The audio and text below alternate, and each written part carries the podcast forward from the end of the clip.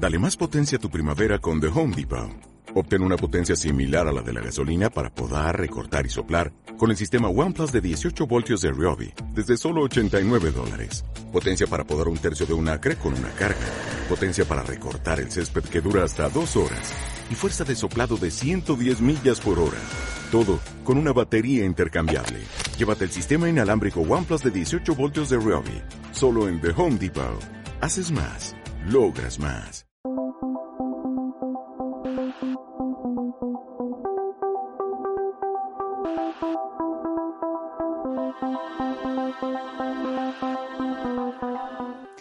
Mucho más que una disciplina para el cuerpo, el alpinismo es un lujo para el espíritu y un recurso para el alma. Una frase de George Sonier con la que Marta Alejandre define su pasión por las montañas. Sus primeros pasos nos llevan al Valle de Pineta, donde veraneaba todos los años con sus padres en el campamento de la Asociación de Vecinos de Picarral de Zaragoza más mayorcica, esta zaragozana formó parte del equipo de jóvenes alpinistas de la Federación Aragonesa de Montañismo y aunque deportivamente practicaba alpinismo, el inicio de su dedicación a la montaña de forma profesional surgió mientras estudiaba la carrera. Marta es licenciada en Ciencias Geológicas y Técnico Deportivo de Media Montaña, Barrancos y Esquí Alpino. Es miembro de la Asociación Española de Guías de Montaña y la Asociación Internacional de Guías Acompañantes. Como alpinista, destaca por ser la primera aragonesa en alcanzar la cima de uno de los 14 miles del planeta al coronar la cima Bali del Taulahiri. Aconcagua, Island Peak y Tilicho Peak son otros grandes que cuenta en su haber. Estás escuchando Hacia lo Salvaje, el podcast de aventura, naturaleza y deporte con bote mujer. Yo soy Ana Cortés y durante los siguientes minutos me encantará invitarte a vivir nuevas experiencias, plantearte retos y explorar lugares remotos con nuestra invitada de hoy, Marta Alejandre.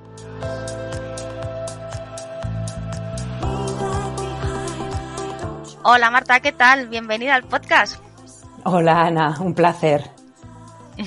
Oye, lo primero de todo, pues preguntarte qué tal estás después de ese accidente en, el barranco a finales de, temporada estival. ¿Cómo estás?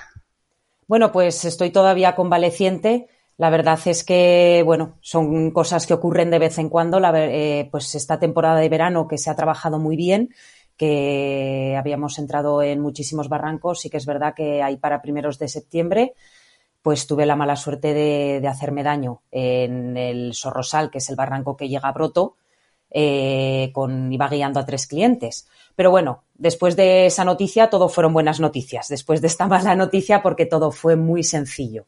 Por fortuna eh, tenía cobertura allí donde ocurrió y no habíamos entrado todavía en la parte más compleja.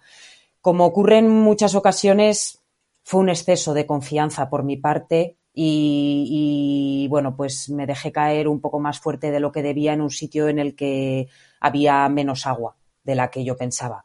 Entonces, bueno, ya te digo que ni siquiera habíamos entrado en las dificultades, cosa que en esta que en este caso ayudó a que yo pudiera eh, gestionar todo el rescate y pudieran venir a por nosotros el equipo de la Guardia Civil con el helicóptero y la grúa y todo pues fuera muy sencillo. Todo, todo fue muy sencillo y luego, bueno, pues, pues han operado el tobillo y, y aunque estamos, aunque estoy todavía convaleciente, no dudo que en tres o cuatro meses más eh, el tobillo y el peroné queden en perfectas condiciones. Cuando nos enfrentamos a la montaña, bueno, pues por muchas precauciones que, que tomemos, pues sabemos que, los accidentes se pasan y bueno, también es saber gestionar estas situaciones eh, tan, tan difíciles, pues forma parte, ¿no? También de, de, de esa formación, ¿no? Que hay que tener en, en montaña y también, bueno, pues da tu dilatada experiencia, pues el hecho de, reaccionar de, de, forma positiva. Nos volvemos atrás, muy, muy atrás en el, en el tiempo y me gustaría preguntarte, pues, ¿qué es lo que te atrapó en, en la montaña, no? Porque como hemos dicho en la intro, pues ya practicaba, ya solías ir, ¿no? A la montaña desde bien pequeñita, pero ¿qué es eso que, hizo que, Marta ya se dedicara plenamente ¿no? a, ella ya desde, desde bien pequeña? Pues yo creo que son recuerdos de la niñez que cuando ya te haces un poco más mayorcita y ya eres adolescente y ya comienzas a tomar tus propias decisiones de qué hacer con tu tiempo libre, pues aquellos recuerdos que en tu niñez te han dejado marca de ser bonitos, de, de, bueno, pues sobre todo eso, de veranear en el Valle de Pineta y sentir que ahí mis padres estaban felices, que el contacto con la naturaleza de esos días me suponía como un estar en casa, que esa siempre ha sido una sensación que, he tenido pues desde que tengo uso de razón pues me llevó eso, pues con 14, 15 años a acercarme a Montañeros de Aragón, eh, que era el club, bueno, uno de los clubes de montaña que existían en Zaragoza para esos años, por, bueno, pues porque ya quería comenzar a hacer actividades sin el amparo de mis padres. ¿no?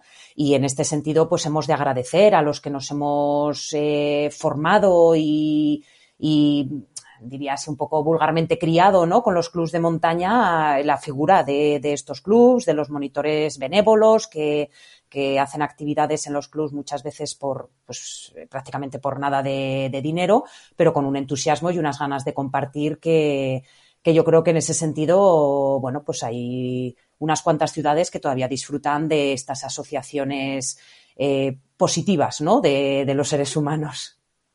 Sí, totalmente de acuerdo. Yo creo que también es el espíritu, ¿no? De, de la montaña que siempre se, se vive, ¿no? De compañerismo, ¿no? De, de darlo todo, ¿no? Para que, pues, juntos, pues, eh, disfrutar de, de la naturaleza. Antes de entrar en, en, la federación, creo que estabas practicando escalada y que quizá fue, ¿no? Eh, eso lo que te dio el paso, ¿no? A, a pues dedicarte a lo mejor de manera más profesional. ¿Qué, cómo, ¿Cómo llegaste a, practicar escalada? Porque a lo mejor en, el club de montaña uno anda, empieza a ser más independiente, pero ese paso a la roca, ¿cómo fue? Pues eh, fue muy natural, muy natural y muy sencillo por, por la gente que me rodeaba en ese momento y por las inquietudes eh, pues que te resultan propias en ese momento porque los de a tu alrededor lo hacen. Empecé, cuando me apunté al principio al club, empecé a salir con el autobús eh, de senderismo, eh, porque claro, yo no tenía coche, ni carnet de conducir, ni nada. Y entonces iba con la gente mayor, que me acuerdo que en, ese, en esa ocasión eh, y fui en, en varias excursiones con una amiguita, íbamos las dos jovencitas y todo gente mayor eh, a la excursión de senderismo. Y bueno, pues yo ya con eso era feliz, pero luego eh, la gente de nuestra edad, la gente que se acercaba por el club, pues eso, jóvenes, adolescentes, tal, es, practicaban mucho la escalada y Montañeros de Aragón pues tenía un pequeño, tiene un pequeño panel y entonces, bueno, pues uno, lo uno lleva a otro, ¿no? Empezar a conocer a esta gente, oye, pues ¿por qué no te compras unos pies de gato y pruebas aquí? Mira, de momento ponte los míos y luego, eh, pues Zaragoza, por fortuna, de siempre ha tenido alguna instalación eh, de rocódromo. O sea, pues el rocódromo del Actur lleva muchísimos años, eh, el del Parque Deportivo Ebro, que luego ya eh, cada vez ha habido más, ya haré muchísimos paneles privados también en los que puedes entrenar, pero entonces ya fuimos a las instalaciones municipales, de allí a Morata, porque, ah. bueno, pues las viejas generaciones aprendimos a escalar en la placa de Morata y luego ya cuando se comenzó a entrenar más se pasó a, a, a rodellar cuando sí. ya se comenzó a entrenar en panel, ya todo el mundo se fue a rodellar y, y, entonces pues estaba ahí casi todo el mundo, ¿no? Entonces fue como un, un, paso muy natural y no solamente a la escalada, sino prácticamente a todos los deportes que se hacen en la montaña. Yo me acuerdo de estarme sacando la titulación de monitora de barrancos con la federación, ¿vale? No la que existe actualmente para ser guía de barrancos, sino la que había federativa o que hay federativa. Y no me la querían dar porque era muy jovencita. Recuerdo que, que, cuando después de todas las sesiones que tuvimos y de los exámenes y recuerdo que tenían un poco esa disyuntiva los, los instructores y pues no me acuerdo exactamente qué años tendría, pero eh, si era mayor de edad por los pelos. Entonces, pues ya ves que pues Barrancos aprendí también a hacer esquí de travesía. Esquí de travesía quizás un pelín más tarde, eh, cuando ya estaba en la universidad, eh, me acerqué también al club de, al club alpino universitario, eh, bueno, porque allí se, se, concentraban también gente pues dentro del, del círculo de la universidad y, y, bueno, a mí también siempre me ha gustado estar un poco vinculada a, diferentes clubes de montaña también. No he sentido nunca la necesidad de estar en un único grupo, ¿no? Entonces, pues, bueno, lo uno te lleva a lo otro y conoces a la gente y te animas y por qué no pruebas esto y ahora ven prueba lo otro. Y realmente el llegar incluso al equipo de jóvenes alpinistas de la federación, que bueno, eran todavía, estamos hablando prácticamente de los, del año 2000 muy rapao. Eran los primeros, eh, casi los primeros grupos que se hacían, fue porque con la gente joven que yo estaba, pues oye, pues va a haber unas pruebas para el, porque entonces quizás no teníamos tanto, tanto, tanto acceso a que todo lo miráramos por internet mm. y pudiéramos recibir unos mailing como ahora, tan, entonces pues era la, el voz de, de voz a voz y oye, ¿por qué tú no te presentas a las pruebas? Y pues venga, vamos. Y así fue sucediendo todo estabas ¿no? en el momento adecuado, en el lugar exacto, ¿no? Para eh, ir probando todas esas disciplinas que yo siempre lo digo, ¿no? Que, la montaña es eh, diversidad pura y dura, ya no solo por, por las eh, multitud de oportunidades que, que ofrece, sino pues eso, porque según el clima, ¿no? Según la estación, pues es que se multiplican todavía más, ¿no? Y, y eso hace pues que nunca te aburras y que siempre quieras eh, aprender eh, más, ¿no? Y, y, llegar un poquito más eh, lejos. Pero controlar todas esas disciplinas eh, es, eh, es difícil, ¿no? Y más si, si no vives cerca de, de la montaña. Ahora sí que has abandonado Zaragoza natal y vives eh, más cerca del, del, Pirineo y de las montañas. ¿Cuándo hiciste ese cambio y, y, por qué, no? Pues también fue bastante natural. Si bien es cierto que ya había tomado una decisión eh, importante. Eh, yo siempre me planteé, mientras estudié ciencias geológicas y mientras estaba en el campus, eh, cuando me acercaba a los últimos años de carrera, eh, sabía que tenía dos opciones. Eh, una, mm, y bueno, dos opciones sí que eran incompatibles entre ellas. La primera era decidir que quería priorizar el trabajo en mi vida y que allí donde me llevara el trabajo me tendría que ir a vivir que si era entrar en el, pues, en divers, pues en diferentes empresas en las que se necesitaban geólogos, iban a ser cuando poco nacionales o multinacionales, eh, cuando poco nacionales y me iban a llevar por toda España moviéndome por proyectos. Y la otra opción era eh, irme a vivir a la montaña, o sea, decidir dónde yo quería vivir, que ya tenía bastante claro que, que, quería probar a vivir en la montaña, quería probar a vivir en un pueblo más pequeñito que, la ciudad de Zaragoza y que allí tendría que supeditar el trabajo que pudiera desarrollar a los trabajos que hubiera en la zona.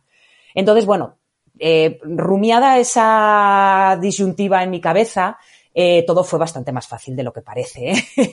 eh, pues cuando estaba en quinto de carrera comienzan los, la primera promoción de los primeros técnicos deportivos que se hacen a nivel nacional. En concreto, se hacen en Aragón. Eh, la Escuela de, de, Montaña de Benasque, con el Instituto de Graus, en la parte del bloque común, eh, arrancan. Arranca Aragón como comunidad autónoma pionera entonces, eh, una vez más, pues es alguien que del círculo cercano que te dice, oye Marta, pues va a haber unas pruebas de acceso para unos técnicos deportivos y eso qué es. Ay, pues no lo sé muy bien, porque en, no, o sea, sí que se tenía en perspectiva que era la formación que se quería que, que, que se terminara asentando como, como, formación de los futuros profesionales y para darle eh, bueno, pues una, mm, una unidad o una unificación a los criterios de la gente que trabajaba a nivel profesional y que fuera un poco, pues eso, los, los estudios reglado. Eso es, esa es la palabra. Una formación reglada, pero era la primera promoción, entonces no se acababa de saber eh, cómo cuajaría, cómo se desarrollaría con el paso de los años. Eh, y la verdad es que, bueno, en ese sentido, pues como cualquier primera vez o como cualquier primera promoción fue, fue precioso, fue extraordinario eh, estar allí porque había en esa ocasión muchos guías ya de montaña, mucha gente que ya estaba trabajando de guía de montaña, que lo que quería era regularizar un poco la situación, que empezaban a intuir que las cosas comenzaban a cambiar, que las aseguradoras iban a ser las que comenzaran a pedir luego un poco las competencias eh, de tus estudios para, para poderte asegurar. Y, y, entonces ya querían hacer ese, esa titulación Luego estábamos otra gente que estábamos allí porque, bueno, eso pues iba con el monte y con la montaña y no sabíamos muy bien a dónde nos llevaba, pero ahí estábamos. Pero había mucha gente que ya pertenecía al mundo profesional. Entonces yo creo que hubo un, un caldo de cultivo extraordinario para, bueno, pues para irle dando solidez a la formación, para poder ir eh, reflexionando un poco incluso sobre pues los contenidos que se habían planteado en esa primera, en esa primera instancia, eh, y luego, pues, por supuesto, conocer desde dentro el, mundo profesional, aunque solo fuera de momento por, por hablar con los compañeros y ver cómo desarrollaban ellos su trabajo. Entonces, pues, mm, ya, te digo, fue muy fácil. Cuando, cuando terminé, me vine a Jaca, en esa ocasión a hacer prácticas. Eh, me vine a hacer las prácticas con Aragón Aventura, con una empresa que hay aquí en, en Jaca, y ya no bajé ya me vine, me vine para el verano, como quien dice, para hacer las prácticas, pero ya que no me iba a bajar, ¿no? Y entonces, bueno, pues ese fue un poco el, punto de, inflexión, porque ya por fortuna eh, me pude quedar a trabajar ese verano, ya Aragón Aventura comenzó a darme trabajo y bueno, que luego el invierno me costó un par de años hasta que conseguí complementar el trabajo del verano con el del invierno, pero sí, sí, eh, vamos, y es una decisión de la que me alegro todos los días que de mi vida de seguir aquí porque me parece, bueno, que en mi caso es una decisión totalmente acertada. Totalmente, vamos, envidiable, ¿no? El hecho de, de poder vivir, ¿no? En, en, en el paraíso, para, para todos los que nos gusta la, la montaña, pues, ¿qué te, ¿qué te voy a contar yo? Y la verdad es que me parece, pues, muy valiente. Seguramente que todo el mundo que nos está escuchando, que siente este amor por la, por la montaña, pues, te entiende, ¿no? Que al final, pues, resultó, como tú dices, más o menos fácil y sencillo, pero yo también me veo, ¿no? En ese momento en el que terminas la carrera, ¿no? Que has hecho, pues, al menos, ¿no? Cinco, cinco años de, de, de estudios, de, de, universidad, ¿no? Donde ese entorno de, de, la montaña te empuja a la montaña, pero hay otro entorno, ¿no? Que a lo mejor, pues, no lo, no le entiende tanto, ¿no? No sé si estamos hablando de, de familia, si estamos hablando, pues, de, otras amigas, ¿no? De Zaragoza con una, a lo mejor, eh, eh, vida más, eh, eh, urbana, ¿no? Que, que a lo mejor no, entiende, ¿no? El, hecho de decir, o sea, vas a dejarlo todo por irte a vivir a un sitio incomunicada, ¿no? Y dedicarte a la montaña después de haber estado estudiando una carrera, estando en Zaragoza, a lo mejor con un destino, ¿no? En una multinacional, eh, tuviste este, este dilema, ¿no? Este, eh, gente que, que no entendía muy bien por qué Marta de repente, ¿no? Había decidido, pues, eso, dejar, eh, dijéramos, el camino, ¿no? Que la gran mayoría, pues, eh, hubiera tomado por, por esa llamada a la, a la montaña. Sí, sí, de hecho, bueno, tuve el problema en casa, eh, que al fin y al cabo pues es, es el sitio importante, ¿no? Eh, por mucho de que a mis padres les gustara la montaña y que eh, vieran muy positivo que yo durante los años de carrera, pues los fines de semana prefiriera irme a hacer montaña en vez de irme de fiesta por Zaragoza. Cuando llegó el momento de ver que no me volvía eh, después de ese verano, fue la debacle. O sea, hubo un momento de ruptura Total, hubo un momento de crisis bastante fuerte en casa por, bueno, pues por lo que comentas, ¿no? Eh, cómo vas a, pues si acabas de hacer cinco años de carrera, pues si tienes una licenciatura y entonces ahora, eh, ¿qué vas a hacer? Y allá arriba, que allá arriba vas a malvivir y fíjate que en el Pirineo, pues ahí no te vas a hacer rica. eh, aparte de mi familia, no mis padres en concreto, pero había pues que me decían, pero es que allí, allí nunca vas a ser rica. Y decía, bueno, es que yo a lo mejor no quiero ser rica en mi vida, o yo valoro la riqueza por otro punto de vista, ¿no? Ahí las pero, sí. sí, pero sí que, sí que hubo un momento de ruptura, sobre todo con mis padres, hasta que los, bueno, también es normal, ellos tenemos que entender que son generaciones que, que no han podido estudiar todo lo que les hubiera gustado. Yo, por fortuna, tengo el ejemplo de haberle, por ejemplo, a mi madre, haberle visto estudiar después, eh, de decir que la mujer terminó su licenciatura el mismo día que se jubiló. O sea, que, que, me quitó el sombrero. Pero, claro sí. pero claro, ellos valoran los estudios de otra manera y es la oportunidad que ellos te han dado, amparándote, ayudándote en esos años universitarios, ¿no? Con, pues, estando todavía bajo su techo.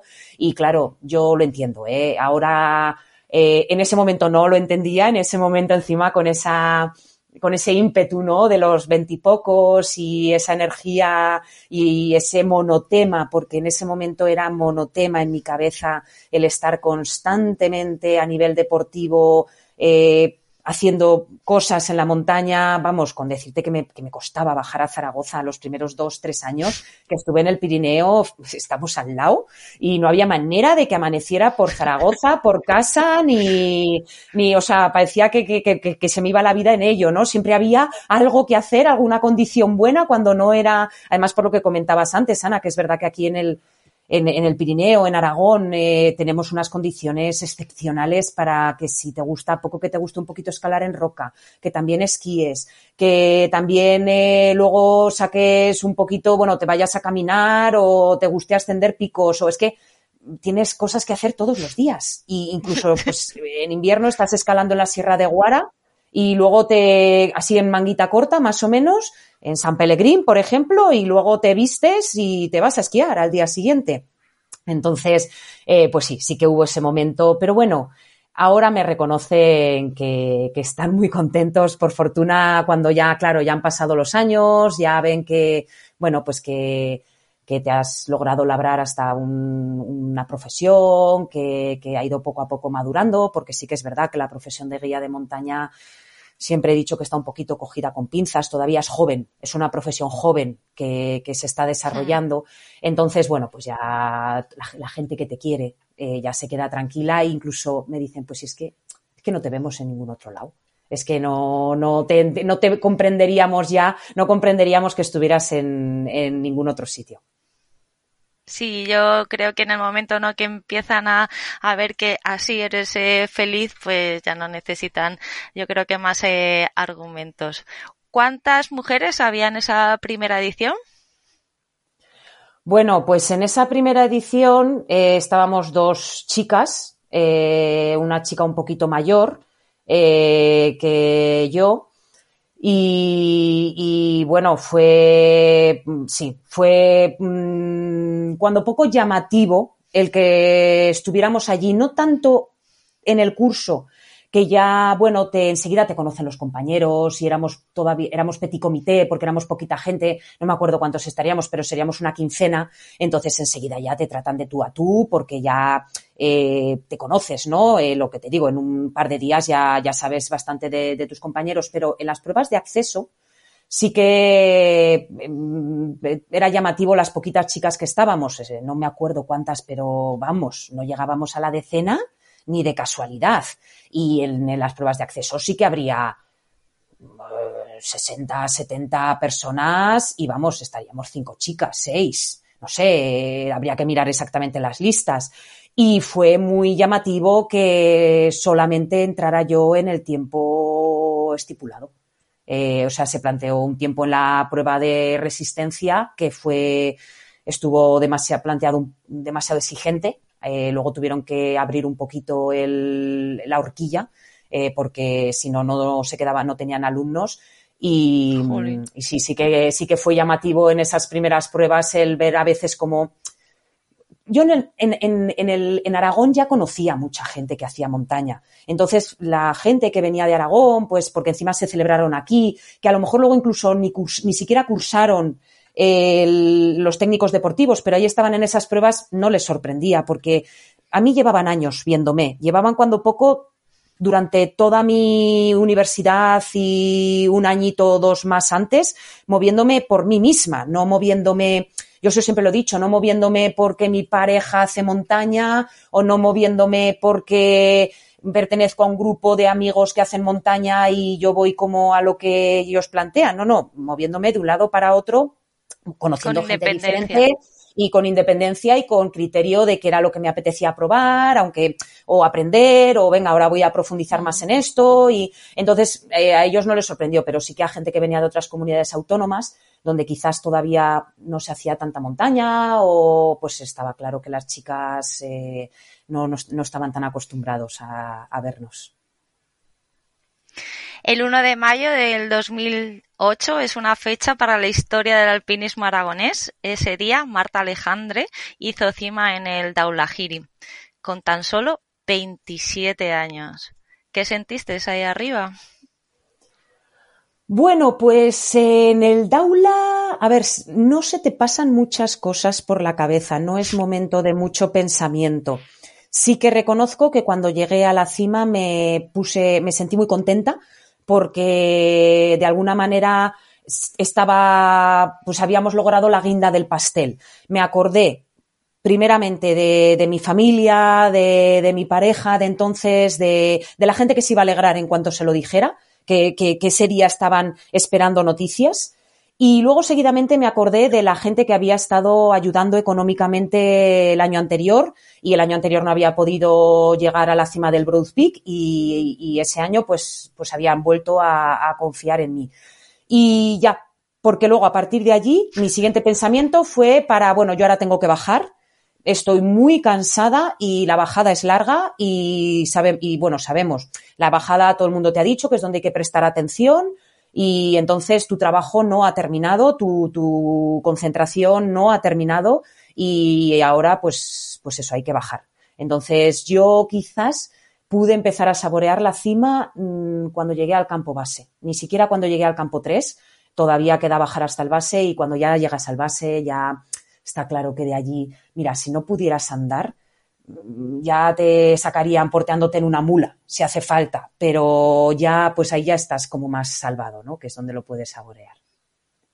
Totalmente de acuerdo, ¿no? Porque siempre se dicen que la cima solo es la mitad del, del, camino, ¿no? Hay que, hay que bajar y esa parte, pues como siempre, estamos eh, más cansados y es donde hay que prestar más atención. ¿Cómo es ese paso de estar de, del viviendo en tres miles, ¿no? Y haciendo tres miles a plantearte ocho mil, Es que estuve, tuve la fortuna de, estar por Villanúa en, este verano y justo asistir a esas eh, jornadas donde tienes esa, esa charla que me pareció pues súper enriquecedora y, y, sé que no la podemos resumir aquí en este, este podcast, pero me pareció brillante, ¿no? Es el, el cómo paso a paso, ¿no? Marta Alejandre pasa de estar a 3.000 a 8.000. Cuéntanos un poco esa, esa breve historia. Sí, bueno, ahí sí que es estar en el sitio adecuado, en el, en el momento adecuado. O sea, esto yo creo que quizás puede ser la frase que, que, que mejor resuma, ¿no? Eh, también hay gente que te dice, hombre, ya, pero es que tienes que estar allí porque llevas muchos años en el mundillo, tal, pero, pero la oportunidad eh, se presenta una vez, ese tren se presentó en esa ocasión y lo que sí que es verdad es que no dudé en, en subirme. Yo, como bueno, como cuento en esta conferencia, eh, yo hasta ese momento había hecho solamente dos expediciones a picos grandes, eh, bueno, considerando por picos grandes, pues ya, pues eso, la Concagua, eh, que había ido mm, el año anterior, o la Amada Blanc, que con un grupito de amigos también habíamos ido a Nepal para intentar ascender el Amada Blanc. No lo habíamos conseguido, pero bueno, subimos el Island Peak y en el Amada Blanc por temas de logística al final no llegamos a la cima, vino demasiado mal tiempo cuando ya nosotros nos teníamos que ir del campo base y demás, pero bueno, que no tenía mucha más experiencia. Lo que sí que tenía era el convencimiento de que yo siempre había querido subir picos altos Y, bueno, esto lo cuento porque me parece entrañable. Yo, esto me viene de, mi madre, que cuando ponía, cuando éramos, cuando era chiquita, ponía el filo de lo imposible en, la televisión, los domingos, por la tarde, eh, decía, yo le decía, mamá, yo de mayor, yo le señalaba la televisión y le decía, mira, mamá, yo de mayor voy a ser como esos. Entonces creo que eso es algo que te viene de como muy profundo, ¿no? Entonces, pues, llega un... En vez de mamá yo quiero ser artista, ¿no? Mamá yo quiero ser alpinista. Sí, sí, sí. Además, yo creo que nunca, nunca he tenido luego, sin embargo, una profesión que dijera, no, yo quiero ser mm, maestro o tal, o no, no, no. Pero eso sí, eso sí que lo, que lo recuerdo, ¿no? Entonces, bueno, pues, como podrás entender cuando me, cuando, bueno, cuando se me presenta la oportunidad, esto es eh, gracias al comercial de Aragón Aventura en ese momento, para quien yo estoy trabajando, eh, para, para Aragón Aventura, bueno, pues logra eh, hablar con, con, la persona que puede mover hilos económicos dentro del gobierno de Aragón. El gobierno de Aragón ya lleva financiando durante un par de ocasiones a Isabel Santolaria, que con intención de que, bueno, pues de intentar que haya una mujer aragonesa que culmine en la cima de un 8000, porque, bueno, pues Aragón, vendemos Aragón país de montañas, estamos, pues eso, en el, en el año 2008 y ya empezamos a quedarnos un poquito atrás respecto a otras comunidades autónomas que sí que tienen a mujeres eh, que han subido picos de 8.000 metros. Entonces, bueno, eh, pues eh, el uno plantea que hay dinero y el otro plantea que él tiene una trabajadora que, oye, que lo mismo puede subir picos de 8.000 metros. Y entonces, pues, pues me lo, me lo dicen. Eh, me lo dicen, eh, barajan, bueno, em, el político estudia un poquito mi currículum, o sea, por mucho que, que, le dijeran, oye, que puede subir, bueno, pues tuvo que, bueno, que tomar su decisión con un poquito de datos y luego en esa ocasión en esos años estaba Carlos Pauner, estaba en su carrera de los 14 miles. Entonces, bueno, pues me dicen, oye Marta, mm, tú vas a conocer a Carlos Pauner, te vas a tomar un café con él, vais a hablar y si os lleváis bien y encajas en, su planteamiento de expedición y a él no le importa que tú le acompañes y tal, pues os vais juntos. En ese sentido, no elegí el pico al que ir. en el, pues eso, en el 2007 me plantean que, Carlos Pauner tiene que ir al Bruce Peak en verano, porque es un pico que está en el Karakorum, que está en Pakistán. En Pakistán se va en verano y esta conversación la estamos teniendo en marzo.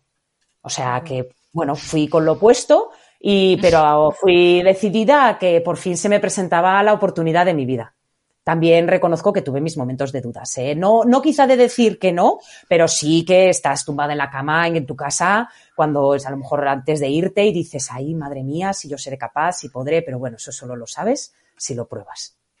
A ver, es que si no tienes esas dudas, yo creo que no serías humana, ¿no? Y como siempre hablamos, ¿no? Todos estos miedos, estas inseguridades, lo que te hace es prepararte, ¿no? Todavía mejor, ¿no? Para afrontar algo que, que por mucho que hayas leído, ¿no? Y visto en imágenes, pues es que no tienes ni idea, ¿no? De cómo vas a reaccionar ahí. Así que, que bueno, yo creo que, que es una reacción, pues eso, que muy coherente, ¿no? Con, con, la montaña también, ese respeto.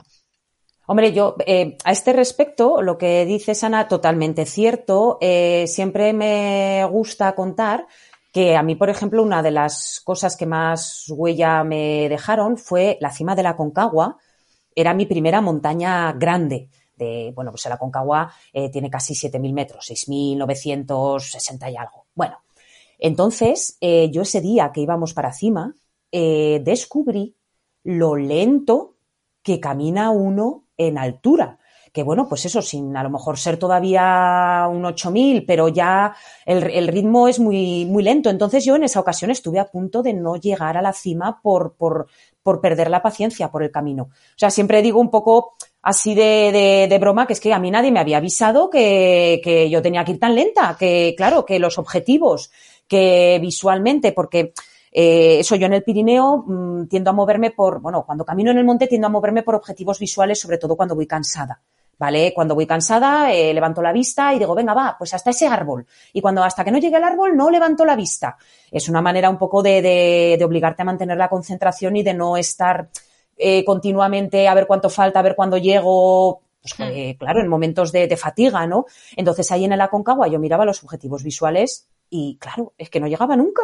Entonces, ciertamente porque ahí iba con un grupo eh, organizado por Aragón Aventura y éramos varias personas las que estábamos subiendo a cima ese día y era Fernando Garrido el que guiaba esa expedición y entonces en ningún, bueno, eh, Fernando todavía venía por detrás, con gente que venía todavía por detrás, entonces yo decía, bueno, pues voy desesperada, pero voy en ritmo, o sea, voy más o menos con los demás. Entonces, bueno, pues a ver si puedo, a ver si puedo, pero fue sobre todo esa paciencia que yo creo que es una de las, de las virtudes, ese, ese tesón, porque no es solo paciencia, es tesón, es el hecho de saber qué vas a hacer. Claro, en la cima de los 8000 haces mil metros de desnivel aproximadamente el día de cima. Y en esos mil metros de desnivel, yo en concreto en el Daula, tardé 23 horas en salir de, Wow. o sea, en, en hacerlos hacia arriba y hacia abajo. Claro, mil metros. Que aquí en Pirineos, como corras un poquito, te los has hecho en dos horas y media hacia arriba. Y bueno, como te dejes caer hacia abajo, pues eso, en tres y media estás en el coche. Entonces hay que, hay que, ma- hay que saber mantener el tesón y, y luego ya no me ha costado tanto caminar en altura porque ya he tenido un poco como mis protocolos o mis juegos mentales, quizás, para, para bueno, pues para no decaer. Eh, yo tiendo más a, a ir contando los pasos, por ejemplo, eh, en fin, ya tienes tus, tus trucos. No, muy interesante todo esto que, que cuentas porque a, a mí, por ejemplo, me va a venir súper bien. Tenemos, como bien sabes, el reto del Kilimanjaro en, en enero y no sé, mis compañeras, creo que alguna sí que ha ascendido algún pico más allá de los 4.000 metros, pero para mí ese es el, el tope y es una de las cosas que estamos debatiendo mucho, ¿no? Todo el tema este del, del mal de altura y de, pues eso, que de ir muy despacio allí le dicen pole pole, ¿no? Porque es, es eso, ¿no? Es, es intentar, pues eso, no, no alterarse, tranquilamente, pues intentar subir para que poco a poco, pues el, el cuerpo se, se vaya adaptando y entre comillas, pues aclimatando lo, lo mejor eh, posible. Y, y bueno, eh, veremos, ¿no? Cómo, cómo reacciona el cuerpo, pero yo soy siempre de, de la opinión de al menos no intentarlo, que darse la vuelta, pues es eh, totalmente lícito, pero no quedarnos con la cosa, ¿no? Del y si no hubiera ido, ¿no? Yo creo que, pues bueno, eh, muchas veces pues está ahí la cima, pero a lo mejor pues quedarse a, a un paso, a quedarse a dos jornadas, pues bueno, pues no pasa nada. Todo eso que, que has vivido y, lo que hablamos siempre, la montaña no, no se va a mover y uno puede volver. Pues mira, si me vas a dejar, si me dejas, eh, voy a hacer dos puntualizaciones aprovechando que os vais al Kilimanjaro Claro. para las personas que, que vayan a ir y estén escuchando este podcast y Sí. bueno, pues luego para la que le pueda servir eh, para otra ascensión en los picos altos. Eh, la cuestión, lo de ir pole pole, lo de ir despacio, es porque si tú revolucionas tu respiración, o sea, si, si haces movimientos muy rápidos, eh, puntuales, aunque sea, ¿no? Porque por lo que sea hago un movimiento así muy rápido y se me, y se me va la respiración, luego cuesta mucho volver a bajar las pulsaciones y volver a recuperar esa respiración más cadenciada, ¿no? Es como, no sé cómo decirte, como cuando sales a trotar, por ejemplo, estás corriendo, estás trotando, suave más o menos, pero si, si haces un sprint, luego volver otra vez a bajar las pulsaciones sin dejar de trotar, cuesta. Entonces, eh, a nosotros fue Fernando Garrido, que en el Aconcagua, que bueno, bien sabéis, imagino que sabrá la gente, que recordaréis que Fernando Garrido estuvo viviendo en la cima del Aconcagua eh, durante 69 días en el año 87, creo que fue.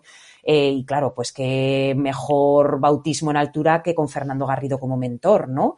Entonces, bueno, pues Fernando nos decía que, por un lado, decía, yo en altura, eh, lo de yo respiro, yo, yo existo, yo respiro. O sea, como que tú vas con tu respiración, como incluso forzándola a, la cadencia que tú quieres de tus pasos, como cuando corres, que vas, bueno, con tu respiración, tran, tran, pues respiro dos, suelto dos, respiro dos, suelto dos, y voy haciendo el movimiento del cuerpo pausado, coordinado un poco, ¿no? Pues, o sea, como que te preocuparas de la respiración para que no, no se te fuera. Y luego la otra cosa que no, bueno, que a mí, a mí me recomendó luego ya un poquito más tarde, cuando supo que iba a ir a los 8000, me dijo, Marta, no te sientes, no te sientes a descansar. Entonces, hombre, no sé yo si, porque es verdad que en los 8000, pues eh, por encima de 7500 estás en un terreno ya eh, que no puedes, no, no existe la vida, y, no interesa que pases allí más tiempo del necesario, pero yo creo que se puede aplicar a cualquier momento que estás haciendo una montaña alta donde tu cansancio quiere que, pares y te sientes. Eh, es muy delgada la línea que te va a hacer eh, tomar la decisión de darte la vuelta o no. Y esta es la otra cosa que os quería comentar. Y es que yo me he dado la vuelta o yo me doy la vuelta porque me la sigo dando cuando hago las actividades o incluso cuando días que voy a escalar y decido que al final no es el día y que eh, no escalamos o que nos bajamos de la pared, cuando dentro de la balanza en la que tengo puesto en un plato el disfrute y en el otro platillo, digamos, el sufrimiento, eh, siempre está declinada hacia el disfrute. Siempre me compensa más lo que estoy haciendo a pesar de que tenga un poquito de miedo escalando o de que esté fatigada cuando estoy, eso, eso esté incómoda porque llevo el culete montado en la bici que se me llevó el sillín que ya no puedo más, pero siempre me, si lo, si chequeo para adentro, siempre puede el disfrute. Ahora bien, en el momento que la balanza se declina hacia el otro lado, es el momento de dar, para mí es el momento de darse la vuelta. No, no tiene por qué haber más factores externos. O sea, en el momento que por lo que sea a mí ya no me compensa, eh, pues por la razón X o muchas veces viene condicionado pues porque fuera está más hostil, pero también puede ser porque tú dentro haya algo que, bueno, pues que ya haya hecho que la balanza caiga para ese lado. Eh, es que ya no le veo justificación a, estar allí. No habría más que justificaciones externas de, bueno, pues el querer contar que he subido o el querer o la responsabilidad de que ha sido patrocinado y pues eso, cumplir con el patrocinio, pero, pero ya no, para mí ya no estás tomando las decisiones de, una manera limpia, de una manera positiva, de una manera mm, alegre. Entonces, bueno, pues así como esos dos detalles, ¿no? Eh, comentaros. también en esa charla alguna lección, aparte de estas dos que estás contando que se me quedaron grabadas a fuego, fue el, el controlar el ego, ¿no? Y en este caso eh, estamos hablando creo que del Broad Peak, ¿no? Ahí evaluaste tus fuerzas y dijiste, puedo llegar a la cima, pero no sé si voy a poder llegar a la cima y bajar. Y la cima estaba muy cerca. O sea, esa evaluación de tu situación y de decir, ostras, no me voy a colgar la medalla, ¿no? De, de la cima que está ahí, sino voy a asegurar y voy a bajar. Eso también es un ejercicio que a casi 8.000 metros, ole ahí. Como siempre, eh, fue más fácil de lo que parece, dicho así, pero sí que, sí que es verdad que hubo que tomar una decisión. Fue más fácil porque, mira, yo el collado en el que me quedé, que está a 7800, es el collado previo a la antecima y a la cima en el Bruce Peak, lo comencé a ver cuando amaneció.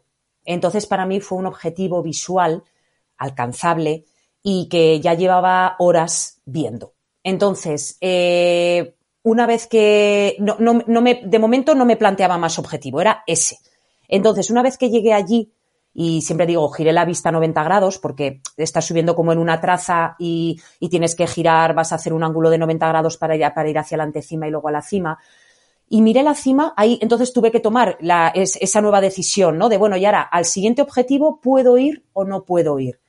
Y entonces ahí fue donde dije, uy, mm, no lo veo claro, no lo veo claro el tener las fuerzas, sí, como, como tú dices. Y entonces ahí sí que se me pasó por la cabeza mi familia y que yo había estado charlando con ellos en España y les había, habíamos charlado un poco de esto de la balanza y de intentar tomar las eh, decisiones de una manera lo más sabia posible, lo más, yo creo que hay que ser sincero con uno mismo.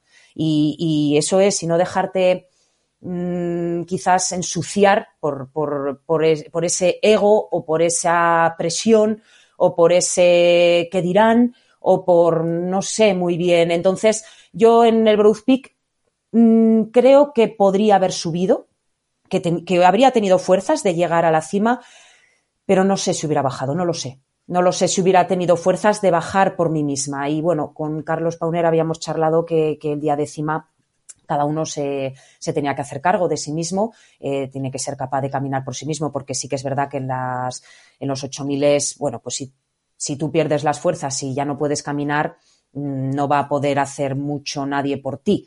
Entonces, bueno, digamos que entonces me entró ese puntito de miedo. O sea, yo en el collado me entró ese puntito de miedo de, de, de, uy, que se me va la balanza para el otro lado. Pues ya está, ya está. O sea, con esa preocupación no puedo ir encima. Porque, porque no lo voy a estar disfrutando ya los pasos que doy.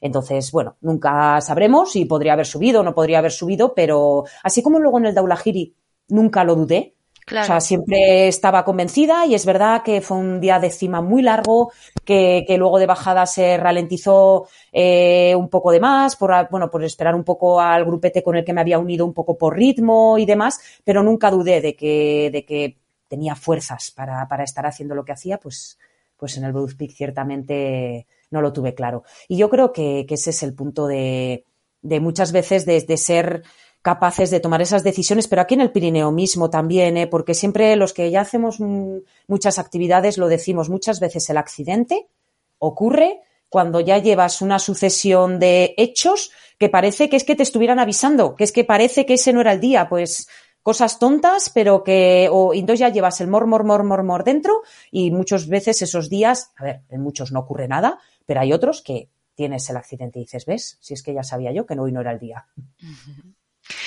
Estamos hablando del, del Himalaya y estamos hablando, bueno, pues que hay que mover muchos eh, presupuestos, como bien dices, pues para hacer todo este tipo de, expediciones. Pero que bueno, que cerca de, de, casa, ¿no? También nos podemos enfrentar a grandes retos y, y de hecho, ¿no? En el 2010 lo que hicisteis eh, fue coronar 200 13 picos de más de 3.000 metros en, en, apenas 52 días. Esta vez ibas acompañada de Fernando R. Calde y Juan Carlos e. Jiménez. Cuéntanos cómo, cómo se os pasó esto por la cabeza y, qué sensación ¿no? tuviste de, recorrer toda esa cordillera magnífica que tenemos en, en el Piri. Pues la verdad es que fue una experiencia espectacular, muy bella. Mm, si me haces elegir, entre las expediciones a los 8000 y este reto de los 3000 me quedo. Me quedo con el reto de los 3000 de lejos.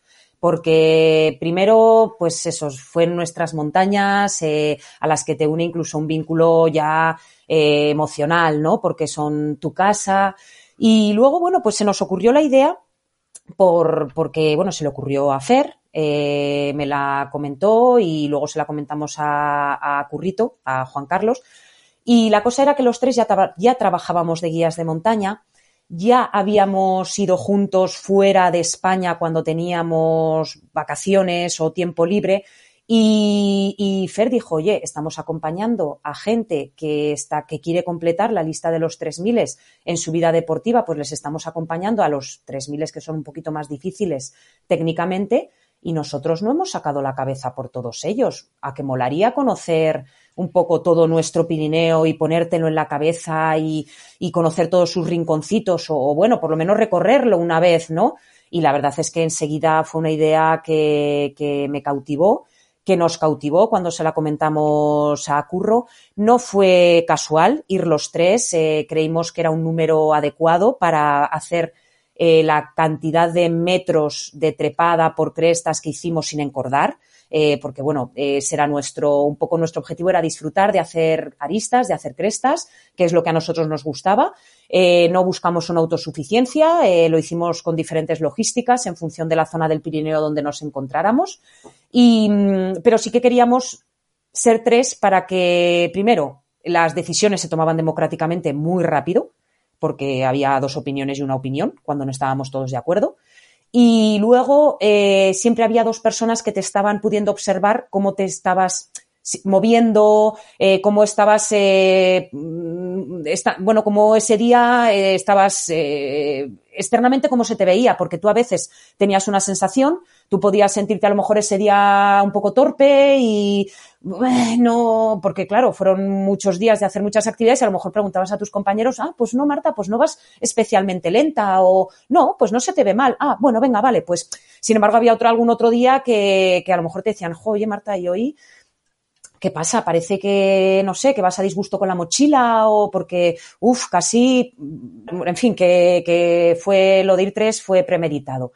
Y, bueno, pues, pues la idea fue, nos organizamos un poco planificándolo en un papel. Eh, usamos el libro de Miquel Capdevila, Los 3000 en 30 jornadas, que ahora ya no se edita, pero es un gran libro porque detalla muy bien cómo recorrer las aristas. Y empezamos el 1 de septiembre. Eh, solo teníamos claro que teníamos tiempo, que teníamos dinero, porque eso no costaba mucho dinero, entonces no hubo que rendirle cuentas a nadie de lo que hacíamos o no hacíamos, y que empezábamos el 1 de septiembre. Y que ya veríamos, a ver a dónde nos llevaba el asunto, que empezábamos por Cataluña, porque la idea fue empezar por Cataluña para terminar en casa, para terminar, bueno, pues sobre el papel terminábamos en las Frondiellas, que son los, los 3.000 más occidentales, ¿no? Más al oeste, eh, y encima, claro, nosotros vivimos cerca, los tres, entonces nos hacía como más ilusión hacerlo en este sentido. Luego hubo que ser flexibles como un bambú. Y al final nuestro último 3000 fue el Robiñera, que, el día que hicimos el circo de Trumus había un nevadón que para qué y no podíamos desplazarnos con toda la velocidad que requería haber hecho eh, toda la zona de Trumus, de la Munia y haber llegado también al Robiñera. O sea, en fin, hubo que ir cambiando cosas, pero fue mmm, bellísima la experiencia, ver pasar el otoño, no había prácticamente nadie en el Pirineo, cada vez fue habiendo menos gente, los poquitos refugios que pisamos, sobre todo por la zona francesa, porque lo planteamos así, por allí, pues estábamos solos con los guardas eh, y luego fue muy bonito. El, yo mantuve un blog activo mientras estábamos haciendo la travesía.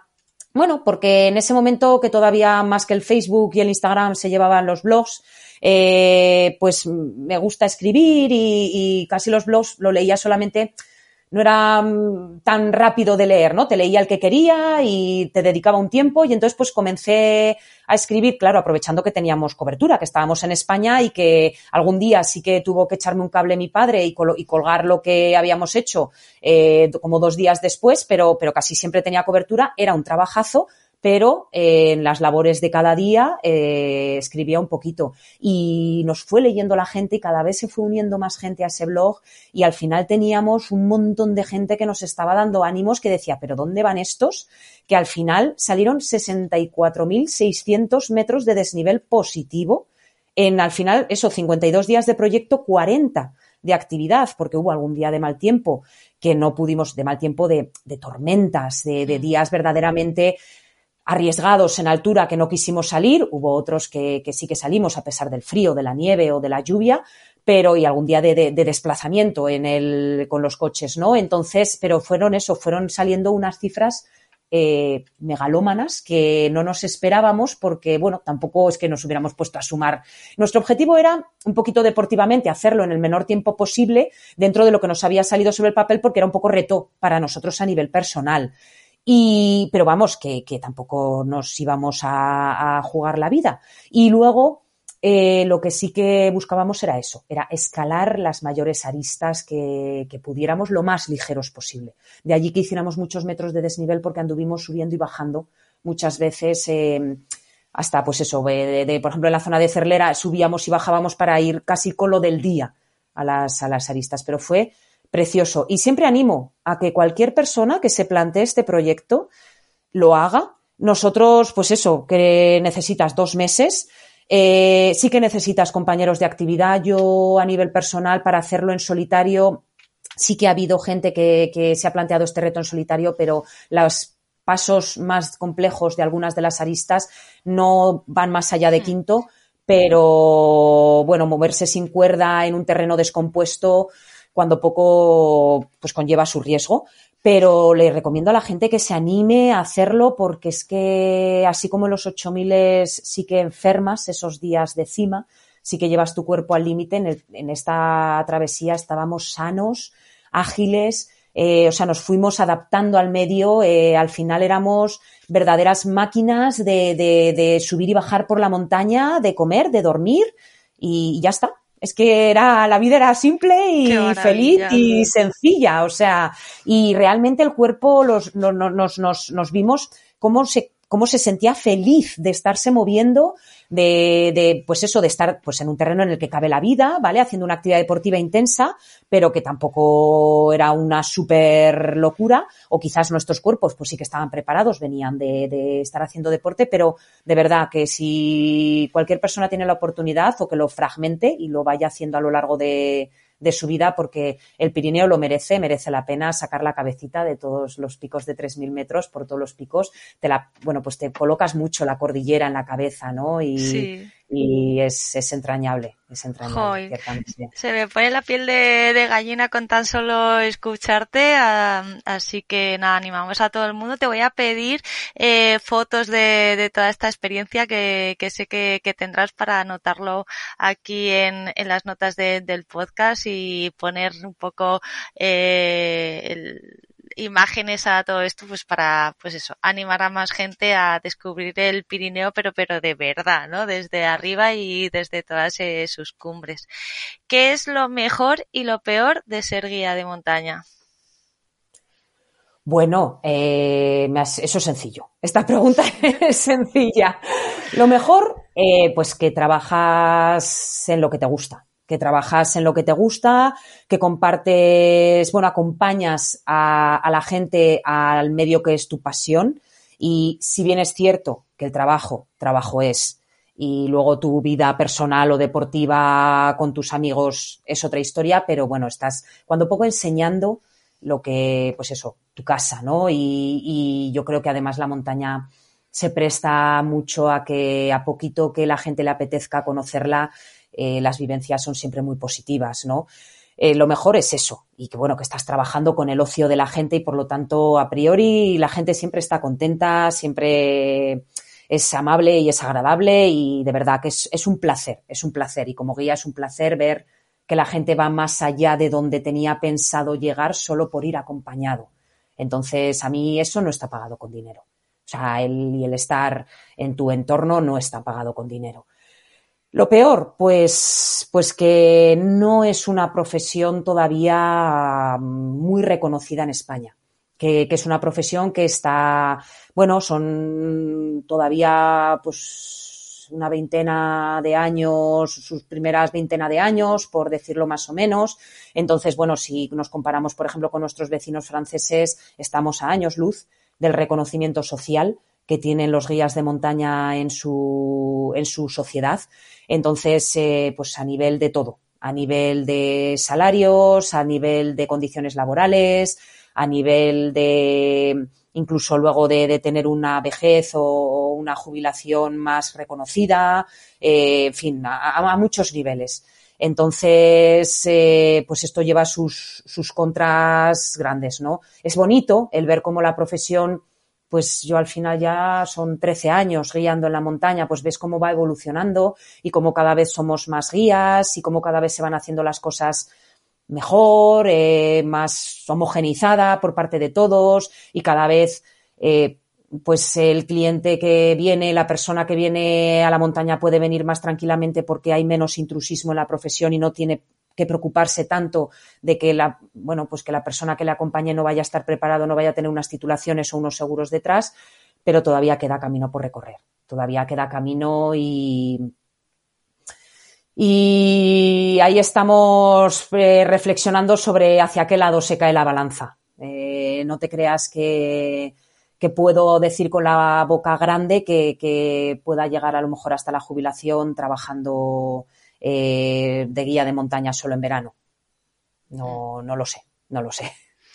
De hecho, me has comentado alguna vez que, que muchos guías terminan yéndose, por ejemplo, sin ir más lejos a Chamonix, precisamente por esto, ¿no? Porque allí tienes una garantía de, de que vas a estar trabajando en estas condiciones que, que, que demandáis, ¿no? Que, que son perfectamente lógicas, ¿no? Que al final es tener un salario eh, acorde, ¿no? Con, la actividad de riesgo que estáis, que estáis haciendo. Sí, de hecho hay muchísimos compañeros que pasan su verano en Chamonix, eh, muchísimos guías eh, hacen la temporada de verano allí. Yo hace cuatro, cinco, ya pierdo un poco la noción del tiempo, seis años, no sé cuántos, sí que me planteé quedarme en Chamonix. Fue quizás el momento de haberme quedado. Pasé el verano por ahí y, había un grupito de personas que, se quedaban en ese momento, que, ya estaban ahí en Chamonix y que quizás a los que luego incluso les sorprendió que no me quedara pero no lo, no lo terminé de tener claro. Valoro mucho vivir cerca de, mi familia, valoro mucho vivir cerca de mis amigos y, no veía tan claro quedarme, bueno, de hecho no lo vi, quedarme a vivir en Francia. ¿Cómo hacéis para manteneros todo el año? Porque entiendo, pues eso, que la montaña en este sentido manda y que, pues en verano es quizá más eh, fácil conseguir eh, clientes y en invierno a lo mejor no tanto. Sí, eh, muchísimos compañeros trabajamos solo en verano porque, claro, la demanda en verano es no sé cuántas veces superior a la demanda de gente que quiere venir en invierno, ¿no? Entonces, sí que hay algunos guías de alta montaña, eh, técnicos deportivos de nivel 3, que sí que en invierno con el esquí de travesía, eh, sobre todo con el esquí de travesía, pero bueno, quizás también un poquito con, con ascensos invernales, con corredores y demás, mantienen su actividad durante todo el año, les permite mantener su actividad durante todo el año, pero eh, muchos trabajamos solo en verano. Entonces, eh, muchos lo combinamos con ser profesores de esquí en invierno o trabajar en las estaciones de esquí. Yo cuando vine aquí al Pirineo estuve un montón de años trabajando en Astún, en el equipo de socorro de Pister, y luego hace unos años que me saqué la titulación de esquí alpino y entonces actualmente estoy en las pistas de Formigal de profesora, pero es una manera, bueno, una manera buena de combinarlo, eh, cubres todo el año, tienes ahí en primavera y en otoño un par de periodos de descanso, porque tanto el invierno como el verano son muy intensos. Y, bueno, pues a lo que te empiezas a cansar de una cosa, empiezas con la otra, y cuando te empiezas a cansar de lo uno, empiezas con lo otro, ¿no? Eso está, está muy bien. Luego, bueno, pues eso, siempre te tienes que buscar algo que, en lo que trabajar en invierno. Eh, quizás eh, hay algún compañero, pero eso porque lo hace de una manera más residual, que a lo mejor guía eh, en verano, pero porque tiene su trabajo y quiere, bueno, de vez en cuando, su trabajo normal en invierno y en verano de vez en cuando sale a guiar, pero casi todos yo creo que echamos manos de las estaciones de esquí. A lo mejor un poquito algún compañero que forme parte del profesorado de las formaciones que también pueda estar cubierto todo el año mm. como guía, porque bueno, al final ahora ya son unas cuantas comunidades autónomas que dan, que tienen, bueno, implantado los técnicos deportivos. Entonces, pues para eso también hace falta profesorado, pero mm, sí que hay que combinarlo siempre con, otro trabajo. Si no, con lo que ganas en verano, por supuesto que, no te da. Y bueno, y si tienes la suerte de, poder eso con esquí de travesía, con, corredores, pero mira, muchas muchas veces esta gente de alta montaña TD3 que trabaja en invierno en España, luego en verano es la que se va para Chamonix. Entonces ellos también que hacen como dos, como dos temporadas, pero, pero respecto a España y los Alpes. ¿Cuándo contratar a un guía? Bueno, eh, siempre, siempre que quieras, eh, por diversas razones. La primera, y muy sencilla, por ejemplo, porque no te quieras preocupar de, de nada de la actividad, ni siquiera de casi de, de saber exactamente dónde está. O sea, pues oye, porque es que voy a ir a una casa rural a esta zona del Pirineo y anda, vamos a ver en el ordenador qué cosas se pueden hacer por ahí. Pues esto, esto, esto. Y es que no, ni, ni, ni tengo a lo mejor que, preocuparme. Oiga, pues esto qué bonito, pero no tengo ni que saber exactamente cómo llegar a Ordesa, por ejemplo. Si lo que quiero es que me acompañen a, a, a dar un, a hacer un trekking por Ordesa, a dar un paseo por Ordesa. Otra razón, porque quiero conocer mucho más profundamente la zona el entorno, la actividad que voy a desarrollar y, no, y no es mi, o sea, no, no, conozco ese entorno, ¿no? O sea, aquí tendríamos dos, dos vertientes, o porque no sé hacer la disciplina, por supuesto, ¿vale? Quiero probar a hacer la disciplina, barranco. Quiero probar a hacer esquí de travesía porque ya sé hacer esquí alpino, pero nunca me he puesto unos esquís de travesía. Quiero probar a escalar en roca, porque es que he escalado un poquito en rocódromo eh, en mi ciudad y nunca me he agarrado una roca. Eh, y, no sé, voy a contratar a un guía que va a tener el material, que me va a dar la seguridad, que me va a decir cómo hacerlo. Pero también porque no conozco el entorno, porque quiero ascender un pico que solo es caminar eh, y, me apetece que, que, el guía me cuente todo lo que sepa de las plantas, de, de, los animales, de cómo viven allí, de cómo se sube, de las rutas que hay alrededor, de, de, todo, bueno, de, incluso de su vida, que para eso me acompaña, ¿no? Que, que, muchos de nosotros, pues lo que te digo, la montaña es nuestra pasión y, y, nos gusta ponernos a charrar mucho más allá de, contar solo cosas objetivas, ¿no? Que, que muchas veces, pues, pues bueno, tenemos la fortuna de que mucha gente de la que acompañamos terminan siendo eh, amigos eh, con los que ya realizas actividades cada cierto tiempo y que las conversaciones en el medio natural son siempre extraordinarias. O sea, eh, más razones, bueno, mm, por, por, cubrir un poco esas, esas partes de seguridad, pues que no termino de controlar del todo. Por ejemplo, voy a hacer una neto, yo, bueno, camino bien, no necesito nadie que me acompañe para caminar, eh, pero bueno, no tengo tanta seguridad en llevar los crampones. Me los he puesto, los he probado, he caminado un poco el invierno pasado por la lometa de las pistas de esquí, pero bueno, la neto es un glaciar, es hielo y quiero que me den un poquito ese punto de seguridad, incluso que a lo mejor me, me gestionen un poco los horarios, el saber a qué ritmo, o sea, si voy adecuado, si no voy adecuado. Eh, yo creo que, que, son varias las, la, muchas. las razones ¿no? por las que puedo, puedo ir acompañado de, de un guía. Cuando poco, eh, vas a ir muchísimo más seguro, vas a estar muchísimo más dentro de, del entorno de la actividad. Y, y yo creo que, mmm, bueno, es que, ¿qué te voy a decir, no? Eh, incluso hay gente que la, que la acompañamos porque no tiene con quién acudir a la montaña, porque ha entrado ya a veces en un momento personal en el que la gente con la que salía a hacer monte cuando era más joven pues oye, ya tiene su familia, ya tienen sus hijos, tienen más dificultad de conciliar la vida familiar con el momento de ocio de cada una de las personas de la pareja y, y, entonces es más, es muy difícil quedar ese grupete de cuatro o cinco personas que salían a la montaña cuando eran más jóvenes. Entonces, oye Marta, es que, jo, que estoy solo para ir a la montaña y no me apetece ir solo. Y entonces, pues, pues les, pues bueno, les eh, acompañamos solo por eso y, y lo que te digo, y sí, pues yo creo que los beneficios son, son numerosos. Totalmente de acuerdo y además es lo que comentábamos, ¿no? Que cuando ponemos ¿no? esa balanza y tenemos dudas de que no vaya a decantarse por el lado del disfrute, por todos esos miedos, inseguridades que puede ocasionar el enfrentarse a un entorno desconocido, pues ahí yo creo que es no más que evidente. Yo soy muy partidaria, ¿no? De intentar ser siempre lo más independiente y autónoma posible, pero creo que la montaña cuanto menos andemos solos, ¿no? Eh, mejor, porque hay muchas cosas que, pueden pasar que están fuera del, alcance y, bueno, pues tener a alguien, ¿no? Que es experto en el territorio, pues siempre es enriquecedor, no solo por lo que apuntas, ¿no? De, de eh, conocimiento técnico, sino toda esa educación ambiental, ¿no? Y de los pueblos, ¿no? Que, que se valora también mucho más, ¿no? Cuando, cuando la, la conoces.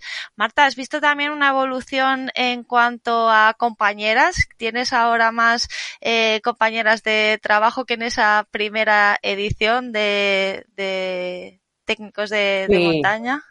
Sí, sí, ahora, ahora ya es más normal encontrar una mujer guía, sobre todo pues eh, guías de barrancos, guías de media montaña es muchísimo más normal. Eh, yo, eso cuando empecé en Aragón Aventura, eh, que fue con la primera empresa con la que empecé a trabajar, eh, yo creo que entonces tenía una compañera eh, ahí mismo en Aragón Aventura pero yo creo, no, no, no, no recuerdo de esos tiempos que hubiera más chicas. Sí que es verdad que luego enseguida pues ha ido creciendo el número. Mm, somos menos, por supuesto que somos menos. Eh, y he de señalar algo, y yo creo es que muy poquitas, dentro de mi círculo más cercano ninguna, somos madre. Por ejemplo, esto es una digamos, una cuestión eh, que, todavía no se ha logrado romper. O sea, eh, sí que en el mundo deportivo de la montaña hay muchas chicas, muchas mujeres guías, o sea, muchas mujeres deportistas que son madres y que hacen montaña, pero como guías eh, estamos, bueno, yo creo que ninguna de las chicas que yo conozco que se dedican así de una manera más continua a ser guía ha sido, ha sido mamá. Pero bueno, sí, ha habido, ha habido una evolución poco a poco. Está claro que, como todo, ¿no? Vamos en esa línea, vamos cambiando. Y, ahora ya es, vamos, ahora ya no, no, o a mí no me lo parece que, que a nadie le preocupe que su guía sea una chica. O sea, así como, bueno, quizás en los primeros años podía intuir un poco alguna reticencia, incluso en alguna ocasión me lo manifestaron, Mm, yo creo que ahora es, es vamos, no, ni, ni, se lo plantea, les, está bien, no, no hay problema. ¿Y, ¿Y por qué no hay ninguna que haya querido pues eh, ser madre o, o, no haya visto las condiciones, ¿no? Para, para ser madre, entiendo. O sea, claro. Mm, el, por qué no lo sé. O sea, quiero decir, yo te cuento una circunstancia, ¿no? Yo te puedo decir el por qué yo no he sido madre. O sea, yo eh, no he encontrado, o sea, para mí en, mi vida se han juntado dos, dos cuestiones siempre. La primera, que nunca he sentido la llamada de la naturaleza que se suele mencionar en ningún momento concreto de mi vida de tal manera que fuera apabullante y que pusiera ese objetivo por delante de otros.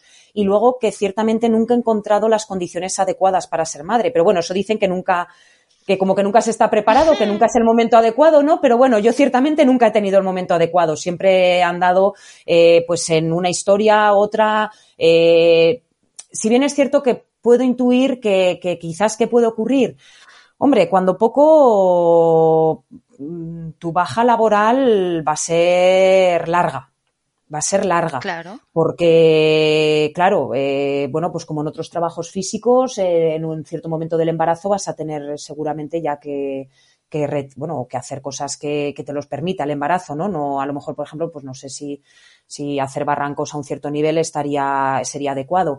Entonces, a lo mejor en muchas ocasiones eh, somos personas autónomas que bueno, pues que a lo mejor no queremos subrogar esa vida profesional eh, o incluso esa vida deportiva, no lo sé, en este caso estamos hablando de la vida profesional.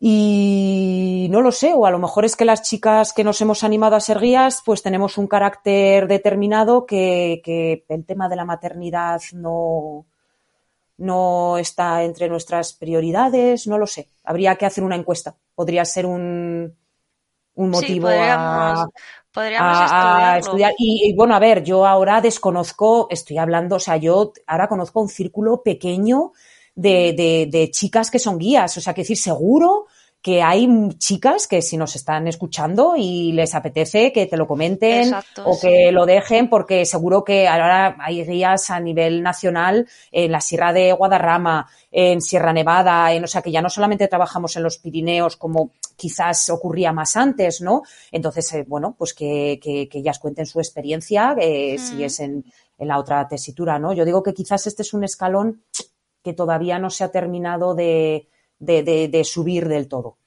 Pues muchas gracias, Marta, por abrir este, este debate, porque efectivamente al final eh, tú estás mucho más cerca ¿no? de, este entorno y detectar ¿no? esta.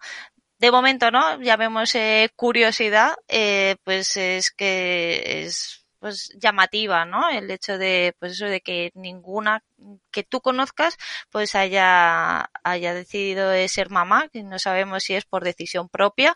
Yo en ese sentido me identifico mucho contigo, no, no he sentido todavía esa, esa llamada, pero también pues hay que tener en cuenta eso, ¿no? Que, que la, la compatibilidad ¿no? del, del, embarazo y la posterior eh, recuperación pues supone muchísimos meses y el hecho de pues de no recibir ingresos o, o no tener eh, una cobertura a nivel eh, económico pues hace que, que, sea un hándicap muy importante para que eh, la mujer no decida decida pues eso, tener hijos Claro, eh, lo que está claro es que en esta profesión o, es la figura de autónomo, eh, siendo tú el empresario, o, estás contratado por las empresas, pero en ningún caso eh, creo que se te presentará una opción de tener una baja por maternidad.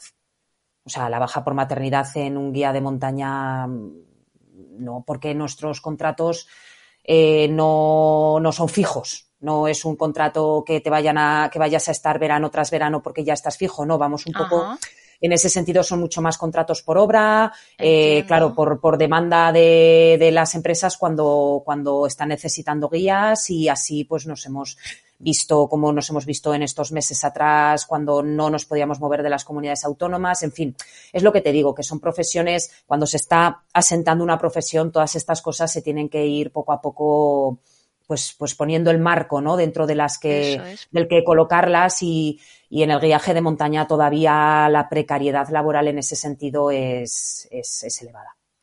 Pues nada, trabajar por ello y a ir eh, consiguiendo pues eso, que, que esta profesión pues vaya eh, avanzando pues para seguir eh, mejorando ya no solo pues para los eh, las personas que, que, os contraten sino para el gremio en sí no que es importantísimo para, para poder evolucionar. Marta antes de despedirnos eh, cuéntanos no sé si me estabas diciendo antes de, de arrancar que estabas eh, estudiando no sé si por ahí van un poco tus tus planes de, de futuro si nos quieres contar algo de pues qué nos espera a, finales de este año y el año que viene?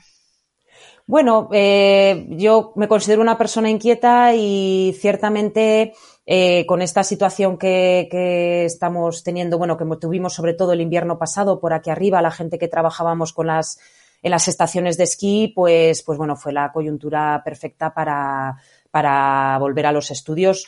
Eh, siempre me ha gustado también, además, eh, estudiar por placer, eh, cosas varias. ahora, bueno, pues en concreto llevo entre manos el, ciclo superior de gestión forestal en el medio natural, que aquí cerquita de Jaca tenemos un centro en el que se imparte. Y bueno, pues entre el año pasado con el COVID y este año con la lesión, que tampoco voy a poder trabajar, pues ha sido una decisión súper acertada para mantenerme activa. Eh, y luego, bueno, pues, pues a nivel deportivo, pues esto por si me escucha algún mecenas, porque necesito un mecenas y yo si para algo no valgo es para pedir dinero. Eh, por eso lo hemos charlado ya que vamos, que me doy con un canto en los dientes de las oportunidades que se me presentaron de hacer montañas altas y puedo echarlo de menos, pero, pero no lo ansío porque no sé pedir dinero. Entonces me, bueno, me basta y me sobra con los Pirineos, con los Alpes o con los viajecitos allá donde pueda llegar mi dinero. Pero bueno, por si algún mecenas me está escuchando, pues que sepa que tengo por ahí un 7000 cerca del trekking de los Anapurnas, que no suele ser ascendido habitualmente, que tiene alguna ascensión, pero no es conocido, no es un pico conocido y que, bueno, en su momento, porque a este proyecto le llevo dando vueltas años, está ahí aparcado por eso, por falta de conseguir financiación. No sé si algún día lo haré o no, pero me gustaría subirlo en solitario. Me gustaría mucho ir sin que hubiera nadie en la montaña. O sea, como no suele haber gente, pues en ese sentido no tengo mucho problema. Pero incluso hubo un año que estuve mirándolo un poco más detenidamente con, la con una empresa de allí de, de Nepal, que, bueno, con la que hubiera hecho las, pues, la contratación de los servicios del campo base y los poquitos porteadores que me ayudaran a llevar cosas hasta el campo base y demás. Y no me gustaría que hubiera nadie subiendo en la montaña y afrontar esa, bueno, eh, esa experiencia en solitario. Pero necesito mucho dinero y eso se queda ahí un poco en el baúl de los sueños y ya veremos si la vida nos lo da. Mientras tanto, pues seguir disfrutando del Pirineo, de las escaladas aquí en nuestras paredes, eh, bueno, pues de seguir haciendo el cabra, de momento recuperarme de la lesión y volver al ruedo lo antes posible y cuando se tienen un poquito más de días y demás, pues marchar a Alpes y, y seguir. La verdad que por cosas técnicas tenemos más que de sobra en nuestras montañas. Eh, yo no voy a tener vida suficiente para, para los proyectos eh, que tenemos en estas montañas. Pues nada, Marta, ahí nos quedamos, ¿no? Estando siempre rodeadas de montañas, siempre fuertes y si surge esa oportunidad, pues bueno, que, que podamos eh, llevarla a cabo, pues como ha pasado las otras veces, ¿no? Venga, Eh, Marta, coge la mochila que, que, nos vamos.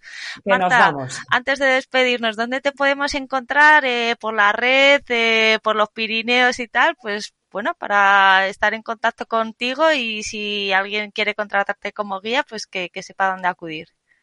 Pues me podéis encontrar eh, a nivel eh, del ciberespacio, de las webs y demás, bastante malamente, porque llevo, llevo ya tiempo retirada. De, la vida pública de las pantallas, digamos. Eh, reconozco que, por decisión personal no quiero colgar nada en las redes sociales, no, no me interesa, no me compensa.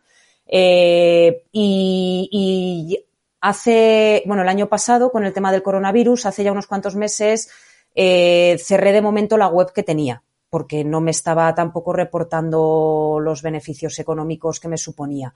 Y hubo, fue un momento demasiado crítico económicamente. Entonces está elaborada, pero no está abierta. Eh, pero bueno, si venís aquí a la montaña, si venís por Jaca, eh, venís por Aragón Aventura o venís por cualquier empresa que esté por aquí, por el Valle de Tena, por el Valle del Aragón, podéis preguntar tranquilamente por mí, como se hacía antiguamente, que, me conocen, que me conocen y alguien te terminarás consiguiendo mi teléfono. Eh, no hay ningún problema y ya sabe, bueno, la gente que no tengo ningún problema en darlo a quien lo quiera o quien lo necesite y, bueno, pues un poco como a la vieja usanza. En las montañas nos veremos y allí compartiremos y, de momento me, compensa más hacerlo, hacerlo así. Ahora estoy trabajando quizás mucho más de freelance para diferentes empresas que, que sacando yo mi propia clientela y los que ya tengo pues quizás ya son gente conocida. Entonces, bueno, son opciones personales y yo a la vieja usanza. Muy bien. Espero que alguna vez eh, podamos decir que en, en, Woman que tenemos un viaje, una escapada con, con Marta Alejandre, porque eso me haría muchísima, muchísima ilusión. Así que, bueno, no, no descarto ese momento. Así que nada, mantenemos el, el contacto. Muchas gracias, Marta. Claro que sí, por supuesto. Muchas gracias, Ana. Ha sido un placer. Y muchas gracias a ti también por habernos acompañado hasta el final. En activewoman.es te dejaré colgados todos los enlaces relacionados con esta entrevista y además te invito, si no lo has hecho ya, a unirte a la comunidad ActiveWoman en activewoman.es para viajar con mujeres empoderadas como nuestra invitada de hoy. Nada más, nos escuchamos la semana que viene. Hasta entonces, espero que sigas tu camino hacia lo salvaje.